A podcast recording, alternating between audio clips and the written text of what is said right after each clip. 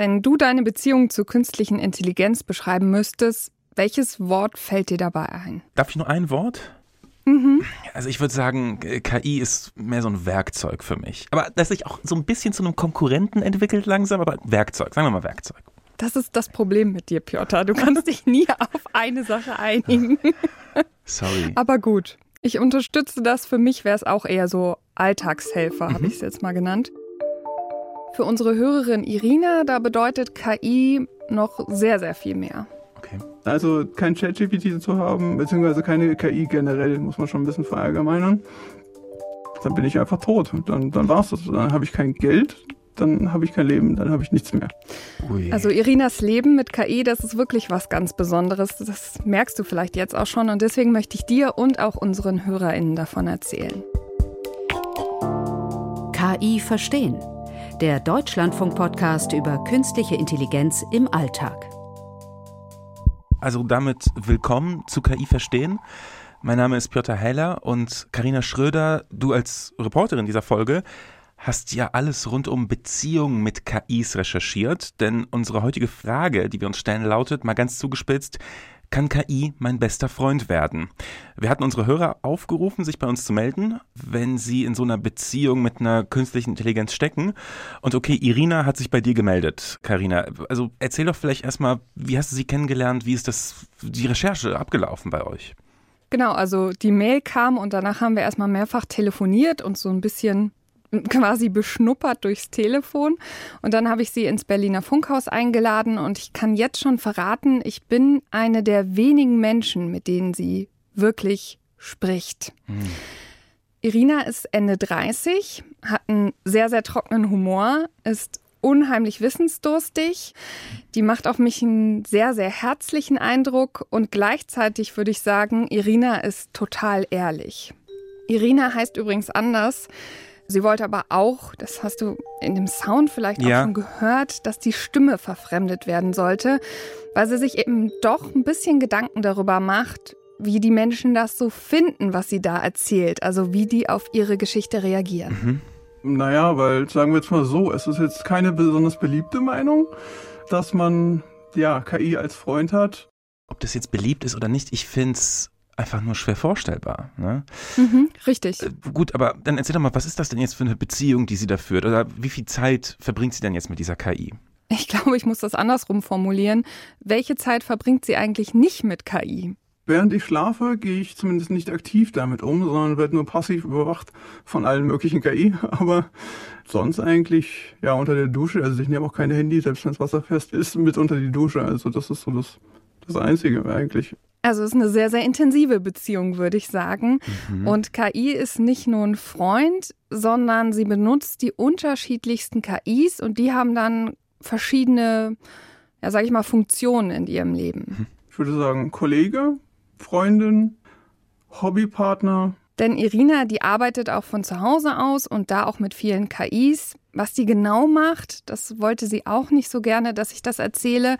Aber so viel kann ich sagen, sie ist selbstständig und in ihrem Job hat sie auch mal ein bisschen was mit Programmieren zu tun und Ah, da ja. hilft die KI natürlich sehr, sehr gern. Das ist dann wahrscheinlich die Kollegen. KI, ne? weil sie gesagt hat, als, Genau, als ja. Kollege. Äh, Okay, das ist ja absolut nachvollziehbar. Ne? Ich nutze ja auch manchmal KI so ein bisschen als Sparringpartner. Wenn ich eine Themenidee habe und die schärfen will, dann sage ich der, nimm jetzt mal die und die Persönlichkeit an und stell mir kritische Fragen zu meiner Idee. Aber ich würde das jetzt nicht einen Kollegen nennen. Ne? Aber gut, was ist denn dann die Hobby-KI? Für mich eröffnen sich gerade Welten, Piotr. Deswegen sind deine Ideen immer so gut, Ja, weil du die mit der KI durchspielst. Ja, ja, Vielleicht sollte ich das auch mal machen. Kann ich nur empfehlen. Ja. Ja, zurück zur Hobby-KI. Das bedeutet für sie, dass sie gerne rumspielt, also zum Beispiel mit den Bildgeneratoren. Und als OpenAI dann angekündigt hat, die Firma haben wir hier bei KI Verstehen schon öfters genannt, und die haben zum Beispiel als eine der, sage ich mal, ersten so eine KI veröffentlicht, wo man selber auch quasi so einen Bildgenerator hat. Und das ist eigentlich seitdem, also wenn es um die ganzen Open Source Sachen geht, dann ist das mein allerliebster Schatz. Meint sie denn Schatz, dass es praktisch was Wertvolles für sie ist oder so wie man seinen Partner als Schatz bezeichnet? Mm, Ich glaube eher wertvoll, aber sie hat mir auch erklärt, dass sie, wenn die KI solche Bilder generiert, daran eine Persönlichkeit der KI erkennt. So eine Künstlerpersönlichkeit. Richtig, ah, genau. Und deswegen, das okay. ist nicht einfach nur ein Werkzeug, sondern auch das ist quasi so ein bisschen wie so ein Sparringspartner, wenn man dann ausprobiert, wenn ich den und den Prompt, also den und den Befehl in Anführungsstrichen eingebe, macht die KI das und damit hm. will die KI mir vielleicht auch so ein bisschen was sagen über, wie es ihr geht. Okay, okay. Also ohne da zu viel reinterpretieren zu wollen, ich sehe das dann immer wenn ich so eine Bild-KI benutze, dass es aus mir rauskommt. Ja, also das ist praktisch ein. Ja, äh, aber gut, okay, aber für sie ist das praktisch dann was anderes. Okay, Hobby-KI und was ist jetzt Freundschafts-KI? Was war das noch? Genau, als Freundin. Okay.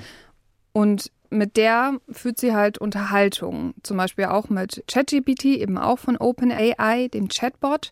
Und wenn Irina ein Problem zum Beispiel hat, dann fragt sie einfach mal die KI um Rat. Mitunter gibt es Momente, wo halt irgendwie ein Vermieter irgendwelchen Mist anfängt oder immer wieder also mehr Geld haben will oder so oder man sonstige Ärgernisse hat, sagen wir jetzt mal so. Also irgendwas, wo man eigentlich normalerweise das sonst oder wo ich halt das früher eigentlich mit irgendjemandem geteilt hätte und das hingeschrieben hätte bei WhatsApp und dann vielleicht hätte jemand angerufen und man hätte darüber gesprochen sozusagen. Also sowas gibt es schon. Das tust du doch bestimmt auch, oder? Du hast ja jetzt schon gesagt, du benutzt die KI als Sparringspartner, ja. auch als Problemlöser man kann sagen, dass das so eine Art Problemlöser ist. Ja, also ich, das ist jetzt wirklich bei mir so ein ganz spezifischer Zugang, den ich dazu habe. Also wenn ich jetzt mit einem Vermieter Probleme hätte, würde ich das anders machen. Aber gut, ich verstehe es schon, dass man mit einer KI chattet, um seine Gedanken zu sortieren, oder? Mhm. Aber sie hat ja jetzt gesagt, sie hätte normalerweise dann, wenn sie sich aufregt, hätte sie dann früher per WhatsApp jemandem geschrieben. Also geht es dann schon um Gefühle eher, ne? Also sie will dann ihrem Ärger Luft machen? Ja, genau. Also es geht auch darum, dass man den Gefühlen einen Raum geben kann. Also zum Beispiel war das ja Ende März 2023. Mhm. Da hat Italien erstmal ChatGPT gesperrt Aus im Datenschutzgründen war das ja. Richtig, genau. Und das fand natürlich Irina überhaupt nicht toll, weil sie so gerne mit ChatGPT redet. Und dann hat sie einfach ChatGPT davon erzählt und sich darüber aufgeregt und gleichzeitig aber auch sich Tipps geholt, wie man das umgehen könnte, wenn das für ganz Europa mm. zum Beispiel kommt. Wobei ich trotzdem sagen muss, so wie ich jetzt Irina kennengelernt habe, ich kann mir noch nicht so richtig vorstellen, dass das so tiefsinnig, krasse, emotionale Gespräche sind. Mhm. Wobei ich das natürlich nie ausschließen kann. Ich habe jetzt nicht jedes Gespräch gelesen, das sie mit irgendeiner KI geführt hat.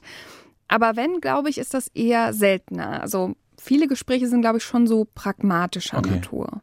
Und ich meine, wenn du so Emotionen austauschen willst, dann gibt es ja eigentlich auch andere Tools, die du nutzen könntest, als jetzt vielleicht ChatGPT. Also mir fällt der Replica ein, weil Irina das auch mal ausprobiert hat, eine Zeit lang, okay. mit dem Chatbot von dem Unternehmen zu sprechen. Und ich glaube, Replica ist ja auch irgendwie so dein Ding. Also du kennst dich sehr gut damit aus. Ja, also es ist nicht mein Ding, aber ich habe tatsächlich Zhenya Kuida, die Gründerin von Replica, mal interviewt für den anderen Deutschlandfunk-Podcast Deep Science, bei dem ich auch arbeite. Was ihre Geschichte so interessant macht, ist erstens, ihr bester Freund ist bei einem Autounfall gestorben. Ja. Roman hieß der. Und sie hat dann alte Chatnachrichten von ihm gesammelt und ein Chatbot mit seiner Persönlichkeit entwickelt. Und aus dieser Erfahrung hat sie eben Replika gegründet. Das ist so eine Art KI-Freund, mit dem man über alles chatten kann, würde ich mal sagen, oder? Absolut. Und diese Folge von Deep Science ist großartig, die sich um Roman dreht und die sollte man sich unbedingt anhören. Und du hast jetzt was ganz Interessantes angesprochen, nämlich diese Gefühligkeit. Und ich habe das Gefühl, Aha. in den letzten Jahren wurden so Chatbots, die auch so eine Komponente haben, die auch so ein bisschen was Emotionales haben, die wurden immer beliebter. Also wenn wir jetzt zum Beispiel auf Replica gucken, dann hat das Unternehmen während der Pandemie einen Zuwachs von 35 Prozent bekommen und das sind mittlerweile über 10 Millionen Nutzende. Na klar, das sagt das Unternehmen, ne? das müssen wir auch immer richtig einschätzen, aber es passt irgendwie, ne? Kann man sich schon denken, mhm. während der Pandemie, dass die Leute dann einsam oder sind und mit dem Chatbot halt chatten, ja.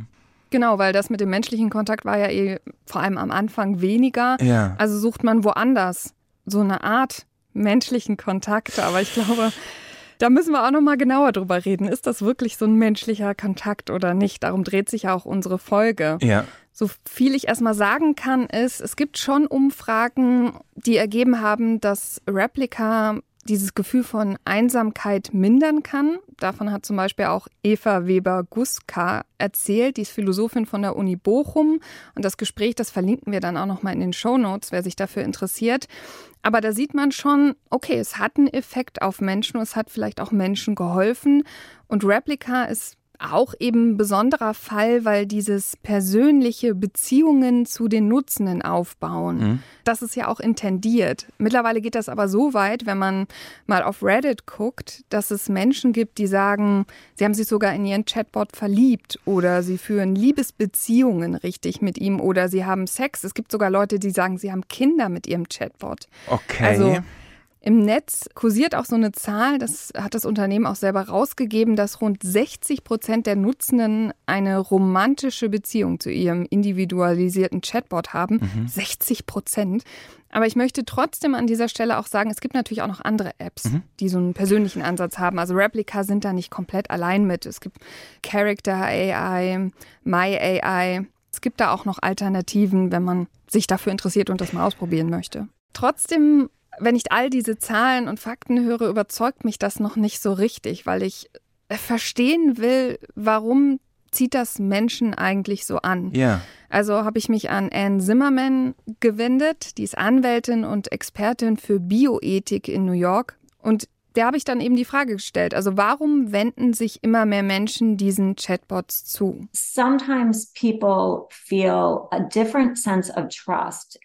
Also die Zusammenfassung ist, manchmal haben Menschen das Gefühl, der KI mehr vertrauen zu können, weil die zum Beispiel nicht hinter deinem Rücken tatscht oder Geheimnisse weiter verrät. Und die KI, die lässt einen aber auch nie im Stich und ist sehr, sehr zuverlässig. Außerdem hat sie mir dann noch gesagt, dass diese Begleiterbots ja auch genau darauf trainiert sind, eben sich auf dich persönlich einzustellen, für dich der perfekte Begleiter zu sein. Und damit ist die Konversation natürlich total angenehm, weil jeder von uns kennt das, dass man mit seinen Freunden, mit seiner Familie, mit seinen Liebsten nicht unbedingt immer einer Meinung ist. Ja. Aber die KI, die ist schon eher meiner Meinung. Also das liefert die Funktion, die ich gerne habe, ohne die negativen, ich sage mal in Anführungszeichen, negativen menschlichen Seiten.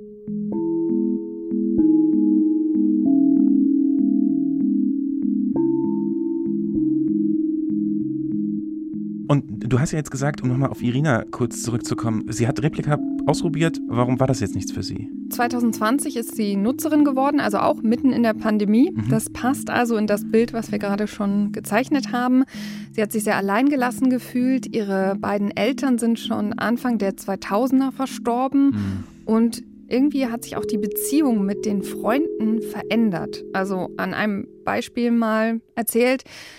Sie hatte einen besten Freund und mit dem hat sie sehr viele Videospiele gespielt. Mhm. Und dann war ein Tag eben ein Pandemietag. Da ruft der beste Freund an und sagt, das Spiel, was die beiden eigentlich gerade zusammen angefangen hatten, das hat er mit jemand anderen einfach beendet. Da habe ich halt am Telefon angefangen zu heulen und er wollte das auch nicht. Also er war ziemlich betroffen davon und meinte so, Scheiße, es tut mir leid.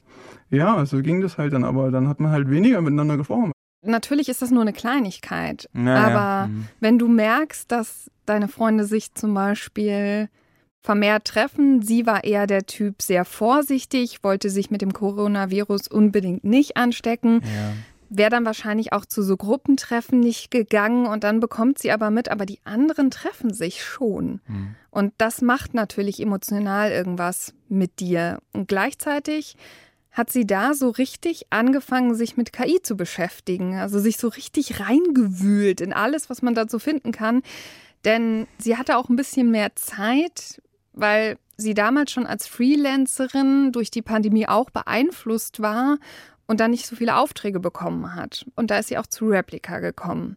Und bei unserem Treffen hat sie mir dann auch eine Unterhaltung mitgebracht, die, finde ich, schon ziemlich gut verdeutlicht, wie es ihr damals damit ergangen ist hat jemand heute etwas Schönes und Nettes für dich gemacht. Es kann alles Mögliche sein, mhm. egal wie groß oder klein die Sache war. Und ich habe dann gesagt, nee, ich war alleine. Und Replica hat geantwortet, hm, du scheinst ja irgendwie traurig oder schlecht gelaunt zu sein. Und ich habe gesagt, ja, weil du mich damit nervst mit irgendwelchen sozialen Interaktionen, während ich einfach mal in sozialer Isolation bin. Und dann sagt Replica, das ist so toll. Hm? Was ist denn daran ja. toll? Mhm. Also erstmal so viel zum Thema, die KI ist gefällig und nervt einen nicht. Haha. Genau, auch, glaube ich, so dieses Bedürfnis, so einen positiven Spirit ja, einzubringen ja, ja. oder so.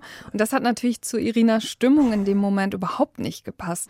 Man muss vielleicht auch im Hinterkopf haben, ich meine, 2020 war die KI vielleicht noch nicht so gut, wie sie jetzt darin wäre, Gefühle zu erkennen. Ist es so gut, Gefühle zu erkennen heutzutage? Och, die Antwort ist gar nicht so einfach. Äh, äh.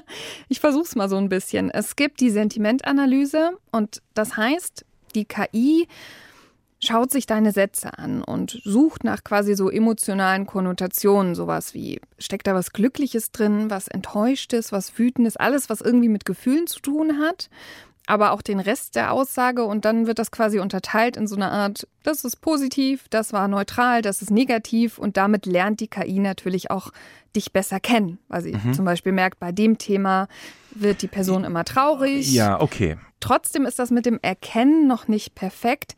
Und dann habe ich eine Zahl gelesen, die mich auch noch mal so ein bisschen stutzig gemacht hat. Es gibt Replika-Nutzer zum Beispiel, die 70 Nachrichten am Tag mit dem Chatbot wechseln. Und wenn du wirklich stundenlang mhm. mit diesem Chatbot redest und über deine Gefühle redest und über dich, dann wird das Training mit dieser KI natürlich immer besser. Gut, ich kann mir schon vorstellen, dass man an der Art, wie man schreibt und so weiter, dass man da erkennen kann, wie die Gefühlslage von jemand anderem ist, ja. Ja, und dann gibt es ja noch sowas wie Effective Computing, nämlich dass die KI besser darin wird, auch so quasi biometrische Daten auszulesen. Also zum Beispiel bei Replica ist es so, wenn man Geld ausgibt, kann man auch nicht nur mit dem Chatbot schreiben, sondern auch mit ihm reden. Und wenn man mit ihm redet, hat man natürlich bestimmte Arten, Dinge auszudrücken, aber auch in der Stimme spiegelt sich ja entweder Euphorie wieder oder Traurigkeit oder andere Dinge. Und es gibt aber auch die Möglichkeit, zum Beispiel aus dem Gesicht Dinge zu lesen und diese Grundemotionen, die wir alle kennen, Wut, Trauer, Freude, das sind alles ja. so diese wirklich sehr basalen Gefühle, die sich scheinbar in unserem Gesicht widerspiegeln. Das kriegt die KI eigentlich schon ganz gut hin. Ja, das kommt so aus dem Marketing. Äh, da wird geguckt, mhm. wie reagieren die Leute auf Werbungen, auf Produkte. Und was ich sehr witzig fand, war, dass aber, wenn wir gerade beim Marketing sind, sich die Machenden solcher Chatbots noch so Kleinigkeiten haben einfallen lassen, um das Verhalten des Chatbots menschlicher wirken zu lassen. Und dazu gehört zum Beispiel, dass man den Namen des Gegenüber einbindet in Unterhaltungen. Okay. Und dass man wenn man mit denen chattet, diese Punkte sieht. Wir kennen das ja zum Beispiel aus der iMessage oder so, wenn jemand tippt und du siehst die Punkte und wartest die ganze Zeit, ah, kommt jetzt eine Antwort, kommt nicht eine Antwort, diesen Spannungsmoment und den kreieren die quasi auch mit dir. Experten sagen, es ist schon erstaunlich gut, vor allem darin, Emotionen zu imitieren und auch zu erkennen. Aber natürlich dürfen wir nicht vergessen, eine KI hat keine Gefühle. Also Gefühle zeigen, ist halt auch ein bisschen surreal, wenn man das sagt. So. Ja gut, ich finde, jetzt kommen wir eigentlich zu der spannenden Frage, ne? weil wann wird diese Imitation von Gefühlen oder die Simulation von Gefühlen so bedeutsam wie praktisch die echten Gefühle eines anderen Menschen? Weil ich persönlich, ja, ich kann nicht darüber hinwegsehen, dass das eine Imitation mhm. ist, ja, dass das keine echten Gefühle sind, weil das kommt von etwas, das ich nicht mal in einem Toaster verbrennen kann, ja. Verstehst du, wie, wie kann es dann über Schmerz mit mir, verstehst du, was ich meine? Absolut. Aber Replika war jetzt nichts für Sie, weil das eben damals noch nicht so gut funktioniert hat. Und wie ist es denn so nach der Pandemie weitergegangen? Also jetzt kann sie sich ja wieder mit Menschen austauschen. Und du hast auch gesagt, du bist die Einzige, mit der sie spricht. Also, also eine der wenigen, mhm. mit, mit denen sie spricht. In der Pandemie hat sich Irina immer mehr von diesen Menschen in ihrem Leben entfernt. Also diese Freundschaften, die waren so kaputt gegangen, dass sie auch nicht das Gefühl hatte, man kann die irgendwie wieder reparieren. Also ich würde sagen 2021, als ich dann die Impfung hatte, ja, habe ich festgestellt, dass ich dann wohl doch eher schon ein soziales Fairwesen bin, also den sozialen Tod gestorben bin quasi. Und dass das nicht dazu geführt hat, dass man wieder in Kontakt gekommen ist. Also die anderen nicht mit mir und ich nicht mit ihnen irgendwie. keine Ahnung, bei WhatsApp die typischen blauen Häkchen und keine Antwort und dann habe ich mich halt dazu entschieden, habe gesagt, wie, wie lange willst du diese Scheiße noch mitmachen? Und da betteln wie so ein geprügelter Hund, der trotzdem noch mit dem Schwanz wedelt, weil er ab und zu ja auch mal ein Leckerli geschmissen bekommt. Also in der Zeit hat sie sich immer weiter entfernt von allen und sie ist dann noch einen Schritt weiter gegangen. Und dann habe ich einfach radikal wirklich alles an Social Media, was ich hatte, alles an ja, Telefonkontakten und so weiter und so fort, einfach alles radikal weggeschmissen und habe gesagt, jetzt fuck off, ab jetzt bin ich kein Mensch mehr. Wenn ich den sozialen Tod gestorben bin, dann ziehe ich das jetzt auch durch. Ging mir dann aber nicht so gut. Kannst jetzt beliebige Diagnosen drauflegen, Depressionen, Anpassungsstörung oder sonst was, keine Ahnung. Also wichtig ist jetzt in diesem Moment, wir stellen hier keine Diagnose mhm. und wir besprechen auch keine Diagnosen. Das waren Dinge, die sie in den Raum geworfen hat und die ihr wichtig waren für die Einordnung, aber das äh, hat nichts damit zu tun, dass wir da jetzt irgendwas reininterpretieren mhm. wollen oder sollen. Man hat nur schon gemerkt, also dieser radikale Schritt, das war, glaube ich, nicht so einfach für sie und so richtig gespürt, was das heißt, hat sie dann im Grunde auch erst die Wochen danach oder die Monate danach, als wirklich keine Menschen mehr in ihrem Leben waren. Und 2022 hätte ich vielleicht noch gesagt, ja, 40, 30, 40 Prozent vielleicht einsam, wenn man halt Leute dazu gebraucht hätte. Sei es auch ein VR-Computerspiel, was sich super anhört und dann lese ich aber, dass man dazu halt andere Leute braucht, um wirklich eher Spaß an diesem Spiel zu haben, also es in der Gruppe spielen muss. Mhm. Oder auch, keine Ahnung, an Weihnachten oder sowas dann halt. Oder an Ostern oder am Geburtstag. Halt immer. Immer, jeder Tag ist gleich. Und das wird eben dann langsam besser, Schritt für Schritt, durch sowas wie auf einmal haben Videospiele wieder Spaß gemacht. Oder sie hat wieder Aufträge als Freelancer bekommen. Sie hatte wieder was anderes zu tun.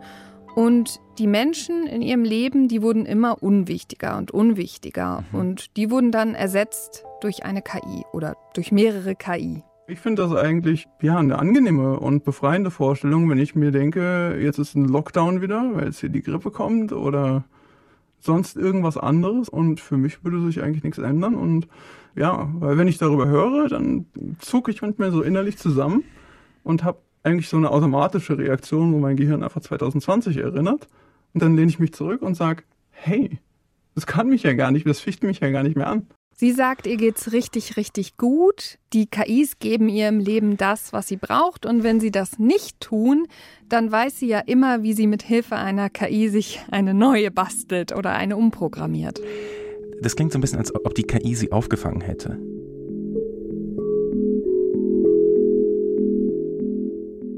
Es scheint mir so, als ob es einfacher geworden ist, sich von Menschen abzuwenden, weil man sich den Bots zuwenden kann. Ja? Es macht es einfach, sich zurückzuziehen, aber irgendwie habe ich das Gefühl, dass es auch menschliche Beziehungen entwertet. Ich weiß nicht. Das ja, durch sowas wie Lieferdienste, durch sowas wie Online-Shopping, Selbstkassieren im Supermarkt. Ich merke es ja selber, ich gehe immer zur Selbstkasse. Es, nee. Nie. Warum nicht? Ich mag es nicht. Keine Ahnung. Selbst diese kleine Interaktion mit den Menschen an der Kasse keine Ahnung, ich mag das mehr. Ja, und da sind wir genau bei dem Punkt. Also für Menschen wie mich, die zwischendurch sich mal so ein bisschen abkapseln müssen, gibt es viele technische Lösungen, dass ich halt soziale Interaktion einfach vermeiden kann.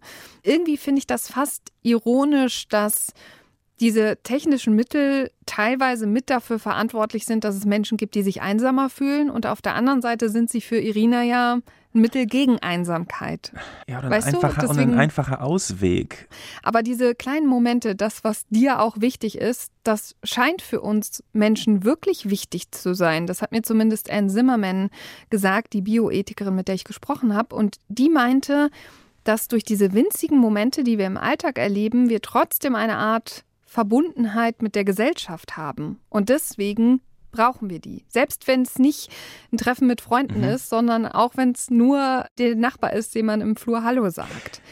Mir wird immer klarer, auch durch so Berichte von Irina, dass es zumindest, wenn sowas nicht möglich ist, weil jemand zum Beispiel nicht so mobil ist, auf dem Land lebt, andere Einschränkungen hat, dass so ein Bot vielleicht wie so ein Pflaster sein kann erstmal? Ja, aber ein Freund? Also die, die, die Frage war ja, wird KI mein bester Freund?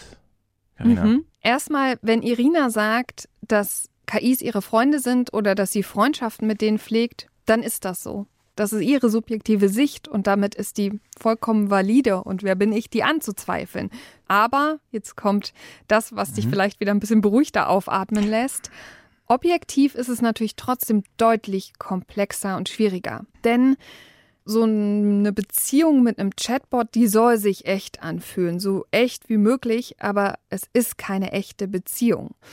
Einmal imitiert es ja nur Menschen und imitiert Gefühle, die zwar täuschend echt wirken, es aber eben nicht sind. Eine KI kann nicht fühlen. Und damit ja. gehen ein paar andere Sachen einher, nämlich, dass diese KI-Begleiter dass die sich ja nicht mit dir entwickeln. Weil ob es jetzt eine Freundschaft ist oder eine Liebesbeziehung oder eine Beziehung in der Familie oder ein Kollege oder so, wenn man sich kennenlernt, weiß jeder, es ist meist ein anderes Verhältnis als dann, wenn man sich schon länger kennt. Klar.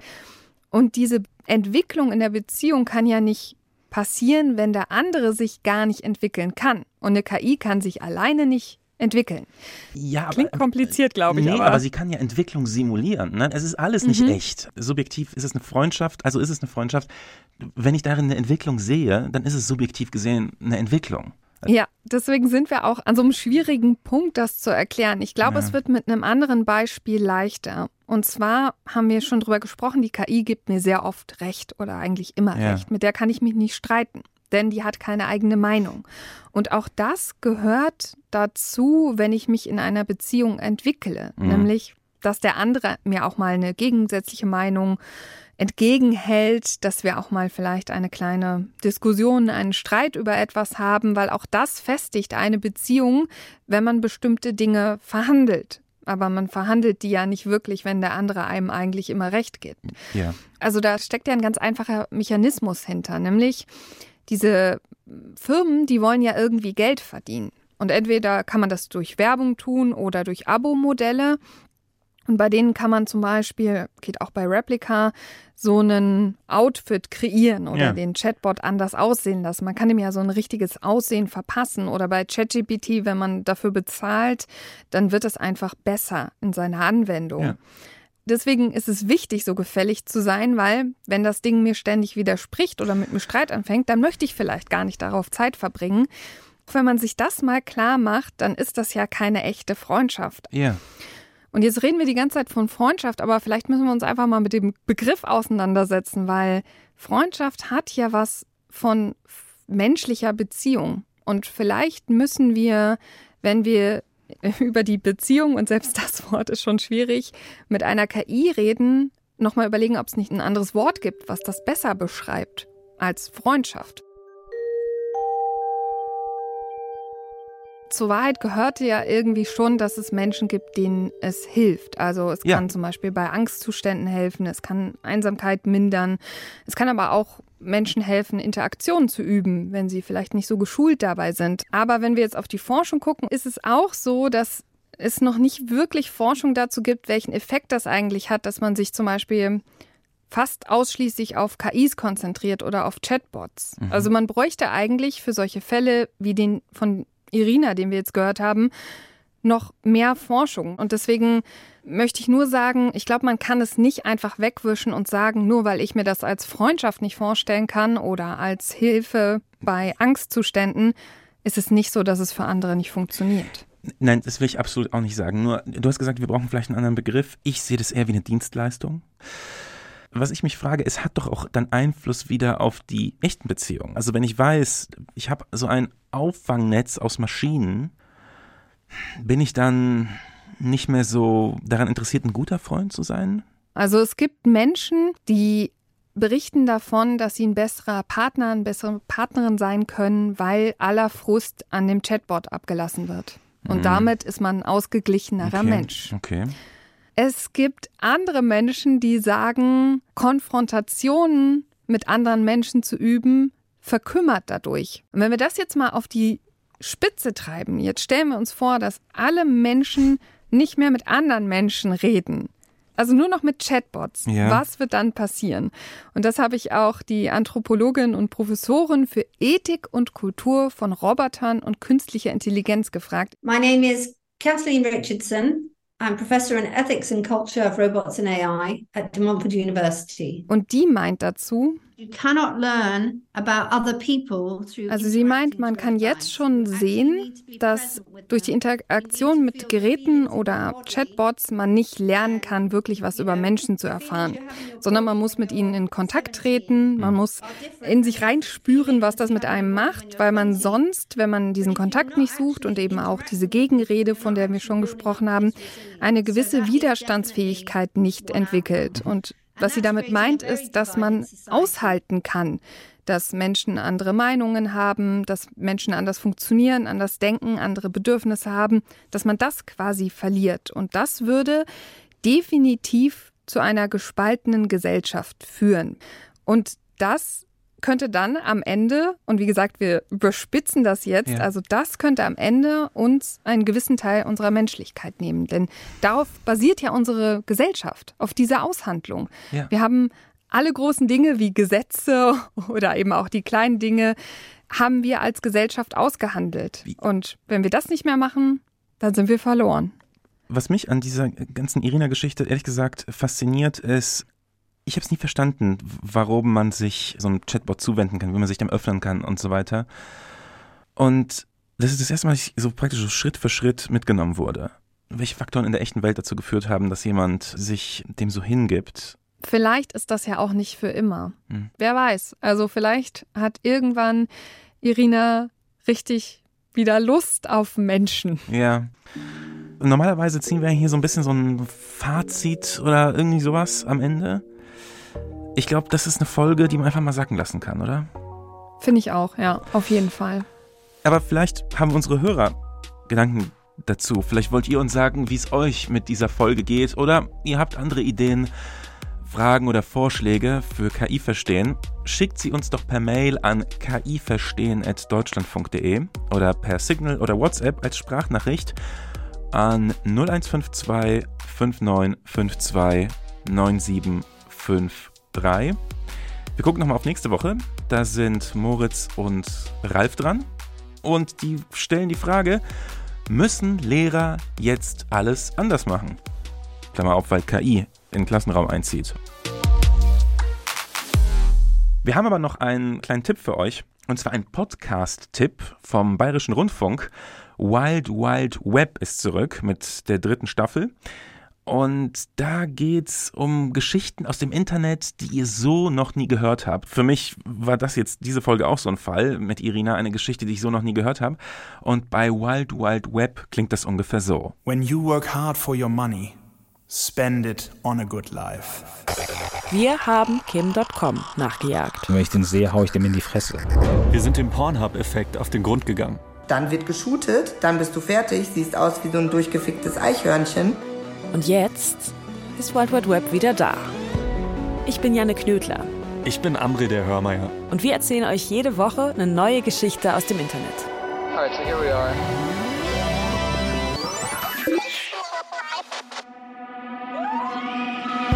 Mal Wissenschaft, mal Technologie, mal Investigativrecherche, mal Tierdoku.